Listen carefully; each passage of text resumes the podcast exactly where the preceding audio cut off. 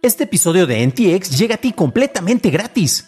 Pero si quieres pagar y ayudarnos a continuar con este programa y además recibir episodios sin publicidad, ¿quiénes somos para limitarte? Descubre cómo hacerlo siguiendo la liga en la descripción del episodio. I'm Sandra, and I'm just the professional your small business was looking for. But you didn't hire me because you didn't use LinkedIn jobs. LinkedIn has professionals you can't find anywhere else, including those who aren't actively looking for a new job but might be open to the perfect role, like me. In a given month, over 70% of LinkedIn users don't visit other leading job sites. So if you're not looking on LinkedIn, you'll miss out on great candidates like Sandra. Start hiring professionals like a professional. Post your free job on linkedin.com/people today.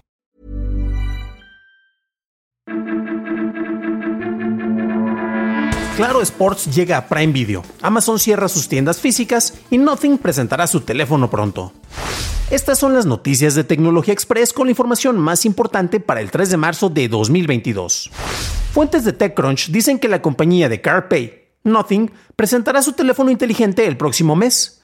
Según informes, Pay mostró un prototipo de este dispositivo en algunas reuniones que tuvo en el Mobile World Congress, en donde su diseño retomaba elementos transparentes como los audífonos de la compañía, los Nothing Ear.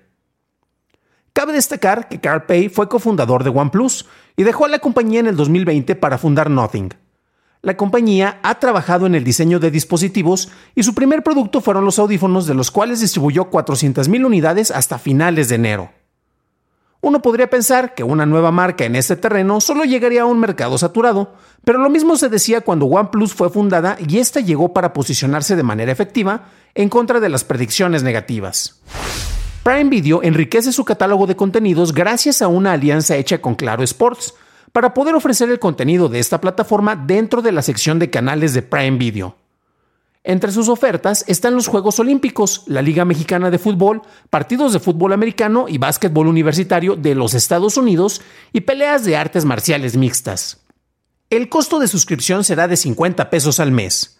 Actualmente, Claro Sports tiene programación deportiva las 24 horas del día y llega a 17 países de América Latina. Al respecto, el director general de Claro Sports, José Antonio Abaunrad, dijo estar muy contento al lograr este acuerdo con Amazon Prime Video. Esto llega para fortalecer la oferta de contenidos en vivo de la plataforma, la cual ya ha presentado juegos de fútbol americano y compite contra la oferta deportiva de HBO Max que ha tenido los derechos de la Champions League, así como Star Plus, plataforma que transmite el contenido de ESPN, incluyendo la Liga Europea. Amazon anunció el cierre de todas sus tiendas físicas de Amazon Books, así como el de sus tiendas de cuatro estrellas y Amazon Pop-Up. En total, hay 68 tiendas de este tipo tanto en Estados Unidos como en Reino Unido. La compañía dijo que enfocará sus esfuerzos en sus otras tiendas físicas como Amazon Fresh, Whole Foods Markets y Amazon Go, con lo cual refuerza su compromiso con su presencia en locales físicos. Para la discusión vamos a hablar un poco de esta, digamos, pelea entre las tiendas físicas contra las tiendas en línea. Amazon tiene tiendas físicas como Whole Foods y Amazon Fresh y estas reportaron menores ventas en el 2021 al compararlas con las ventas hechas en el 2019. Cabe destacar que entre las cinco empresas de tecnología más importantes, estas son Facebook, bueno, ahora Meta, Amazon, Apple, Netflix y Google, Amazon fue la que tuvo el peor desempeño en la bolsa de valores y tuvo un crecimiento solo del 2.4%. Para tener un comparativo, Apple creció un 34%, Meta un 23%, Netflix un 11% y Alphabet un 65%. A esto podríamos agregar el hecho que después de la pandemia y durante el primer año, los primeros dos años de esto, los ingresos de Amazon se triplicaron año por año, del 2020 al 2021, y eso fue pues un, un crecimiento que es insostenible a menos que tengas una estrategia a largo plazo. A esto también podríamos agregarle qué tanto representan los ingresos generados por las tiendas físicas para Amazon. Y esto era aproximadamente un 3% de los ingresos totales de la compañía y estos ascendían a 137 mil millones de dólares en el último trimestre. Si es únicamente un 3%, aunque tampoco eran tantas las tiendas que tenían presencia y estas solo estaban en Estados Unidos y en Reino Unido, pues era más un experimento y pues eso explicaría por qué son fáciles de eliminar dentro del gran contexto de Amazon. Si revisamos otros experimentos que tiene Amazon con las tiendas físicas, tenemos eh, detalles como lo que hace Amazon One, donde puedes escanear la palma de tu mano para pagar tus compras, y también están los dash cards, en donde pones eh, los artículos que quieres comprar, como en una tienda de conveniencia, los metes a tu carrito de compras y ahí hay sensores que registran qué es lo que metiste para que te los cobren automáticamente. Entonces tú ya no vas a tener que pasar a caja, sino que todo lo que metiste en el carrito te va a ser cobrado eh, a tu cuenta de Amazon. Uno de los detalles que hacen que Amazon sea una empresa exitosa es que ellos se especializan en logística. Y eso es lo que ha hecho que tengan una gran vigencia porque no es que ellos hayan empezado a vender libros, sino todo el proceso para la venta y que esta fuera en línea es lo que hizo que fuera un negocio exitoso y hasta la fecha es una parte importantísima para las personas que consumimos distintos productos. Para ventas en línea sabemos que tenemos distintos locales eh, virtuales, llamémosle de esta manera, o locales del metaverso, podríamos catalogarlos en el futuro, y Amazon sigue siendo el que tiene mayor presencia. Claro, tenemos eh, lugares como Mercado Libre o tiendas más particulares, sin embargo Amazon por facilidad, por comodidad, es uno al que uno acude precisamente por la gran variedad de productos y de personas que ofrecen ahí sus servicios. Hay algunos comentarios que podrían ser eh, fascinantes. Por ejemplo, tenemos uno de un analista de Westbrook Securities que se llama Michael Pastor, y el cual decía una frase, eh, retail is hard and they are discovering that, eh, refiriéndose a que la venta en tiendas minoristas es complicada y eso es lo que está descubriendo Amazon en este caso no tienes el apoyo de distintos algoritmos que te dicen qué tipo de productos pueden ser más vendibles o sobre cuáles has tenido eh, mayor presencia, cuáles son los que tienen mayor eh, solicitud en distintos lugares, sino que aquí lo tienes que hacer pues a una escala mucho menor, tal vez no, no con bases de datos tan, tan enriquecidas como las que tiene Amazon como tienda virtual. Y precisamente esto es lo que hace que en estos experimentos pues tal vez no tengan unos resultados tan exitosos.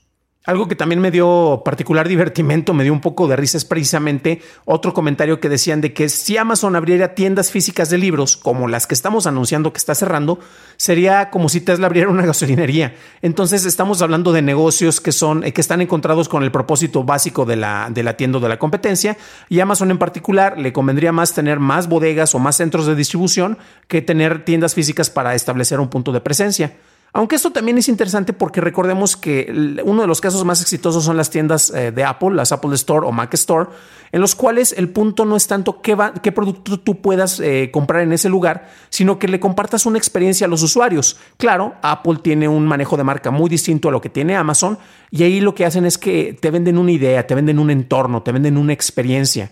En el caso de Amazon, pues es como si fueras a la tienda de barrotes, pero de una marca y sí tiene avances tecnológicos como lo del escaneo de la palma, que es una tecnología muy importante y muy interesante porque también se va a implementar en algunos lugares para conciertos, en los cuales si tú olvidaste tu boleto y no traes tu celular, pues este, como ya hiciste el registro y a través de datos biométricos como el escaneo de tu palma o tal vez incluso de tu retina en algún lugar, pueden certificar tu identidad y podrías pasar al concierto aunque no traigas el boleto. Esto se va a estar experimentando en algunos lugares de Estados Unidos usando la misma tecnología que implementa Amazon. Pero bueno, eso, eso es, solo son detalles de experimento y poco tienen que ver con la experiencia de venta en tiendas físicas, que es eh, el punto principal de esta nota. Tal vez para terminar un poco este punto de discusión, ¿qué es lo último que ustedes compraron en una tienda física y qué es lo último que ustedes compraron en una tienda en línea? Desde luego hay diferencias. Uno tiene, en el caso de México, tienes tiendas de conveniencia, tienes, por ejemplo, los Oxos, que es el negocio más redituable que tiene FEMSA, ganándole incluso a los negocios que tiene por parte de, de la venta de productos de la embotelladora de Coca-Cola. Y eh, son cuestiones que son productos muy distintos a los que uno podría encargar en línea.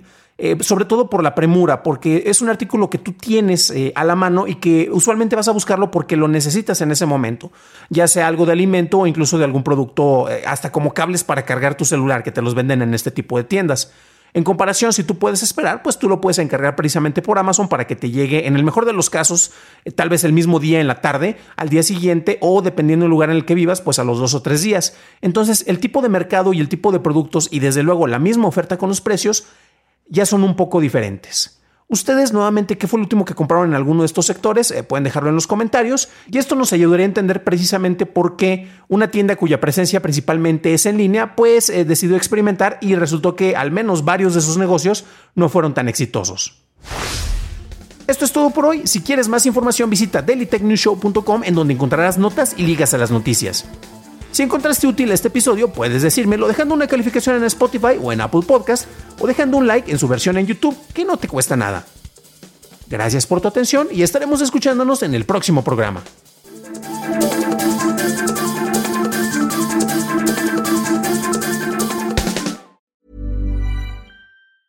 Hey, it's Paige DeSorbo from Giggly Squad. High quality fashion without the price tag. Say hello to Quince. I'm snagging high-end essentials like cozy cashmere sweaters, sleek leather jackets, fine jewelry, and so much more. With Quince being 50 to 80% less than similar brands. And they partner with factories that prioritize safe, ethical, and responsible manufacturing. I love that. Luxury quality within reach. Go to quince.com slash style to get free shipping and 365 day returns on your next order. Quince.com slash style.